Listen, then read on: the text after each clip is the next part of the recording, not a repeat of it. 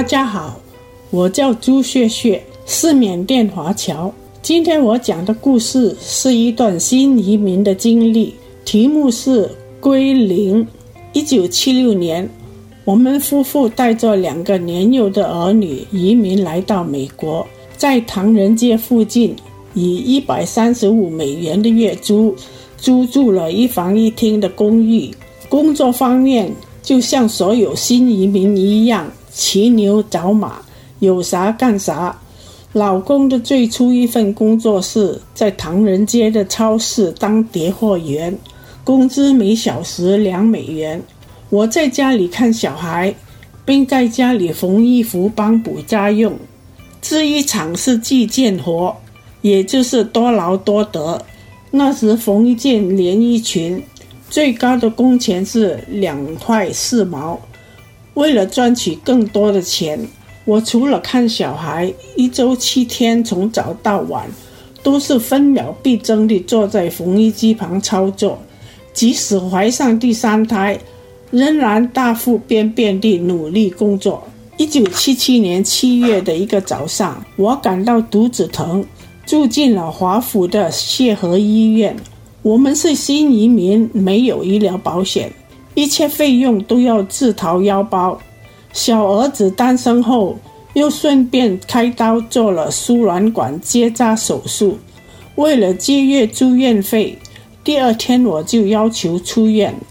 轮班的女护士说：“你动过手术，起码要起床行动才可出院。”听了护士的话，我忍住伤口的疼痛。咬紧牙关起床，在病房外的走廊踱了两个来回，护士才说 “very good”，然后就批准我出院了。住院两天，共花费两千美元，辛苦存的钱都花光了，银行的存折瞬间归零。没关系，反正还年轻，继续努力奋斗。我把小孩放进摇篮里。就继续埋头车衣服赚钱，过着摇摇腿的生活。老公在唐人街做了几个月，转到一间西人开的床上用品公司工作，薪水翻了一番。两夫妻勤俭节约，继续开始存钱，用三百美元买了一部二手汽车代步。一天傍晚，我正在准备晚饭，邻居匆忙赶来。说我老公在前面的街口发生了车祸，吓得我丢下锅铲，魂不附体地急跑到街口，看到我们那辆红色的小汽车抛锚在马路中央，老公站在一旁，和车祸的另一方在等待警察的到来办案。见到老公平安无事，我放下了心头大石。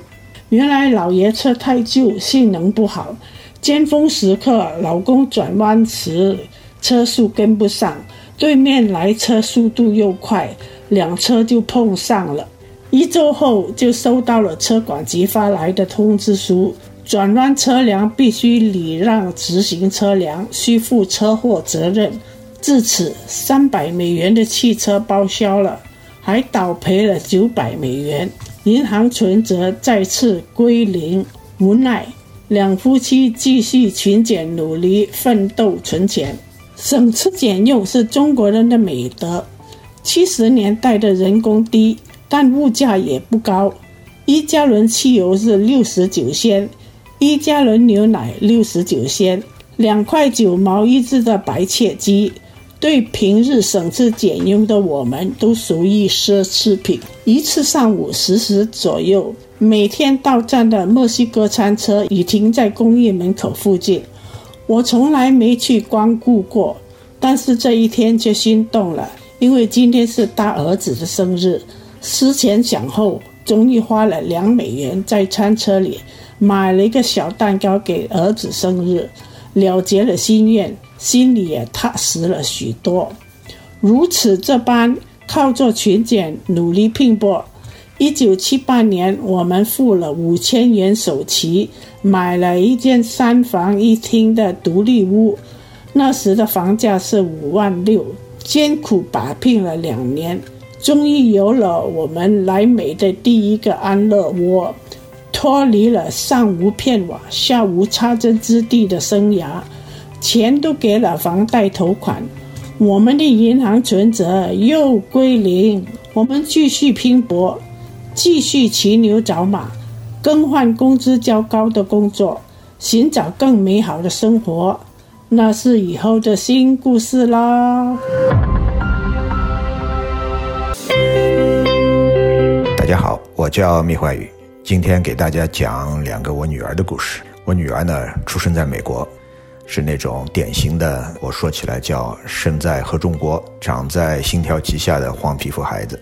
小时候呢，她跟其他女孩一样，喜欢娃娃，特别喜欢芭比娃娃，家里也有好几个。在五岁的那时候呢，有一天呢，忘了是一个什么节日，我们呢准备给她买一个芭比娃娃。我们去了玩具店，那个货架上有琳琅满目、许许多多各种各样的芭比娃娃放在那儿，她呢就在那儿挑，挑了半天呢，她走过来跟我说：“Daddy，Daddy，我想买一个跟我一样的芭比娃娃。”我知道他想的是什么，但我就说：“这不可能啊，人家怎么知道你长什么样的？怎么可能造一个跟你一模一样？”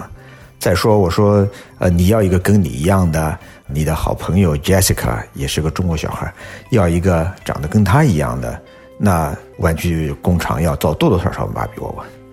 他急了，他说，啊，不是不是不是，我是要买一个跟 Jessica 和我长得一模一样的娃娃。那我当时其实没有什么好的回答，在那儿看了半天，当然他也没买着，我忘了最后怎么打发他。但是呢，他这个问题。让我觉得带来一些思索，就是说，哎，这小孩怎么会想要买这个东西？有一次我就问我在上海的同学，我说：“你们小孩有没有这种想法？”后来我那同学就冲着我笑了，他说：“哎呀，你已经忘了，在中国这个娃娃前面有个字儿叫‘洋’，所以洋娃娃、洋娃娃，大家都知道那是金发碧眼的外国人，没有人想着这个娃娃是一个中国人的。”我一想，哎，那倒是。所以中国小孩从来没有想过我要买一个娃娃是跟他长得一模一样，因为那是个洋娃娃，就是外国人。但是在这里呢，琳琅满目这么多娃娃，有代表各种族裔的，所以呢，小孩可能会产生一种想法，就说，哎，我想买一个跟我长得像的，因为这个长得跟我们学校的某某人长得像，那个长得某某人像，我得找一个跟我长得很像，可找不到。所以那时候至少没有，我不知道现在有没有。所以我觉得挺有趣，就是他这么小的小孩问了这么个问题。给了我很多思考。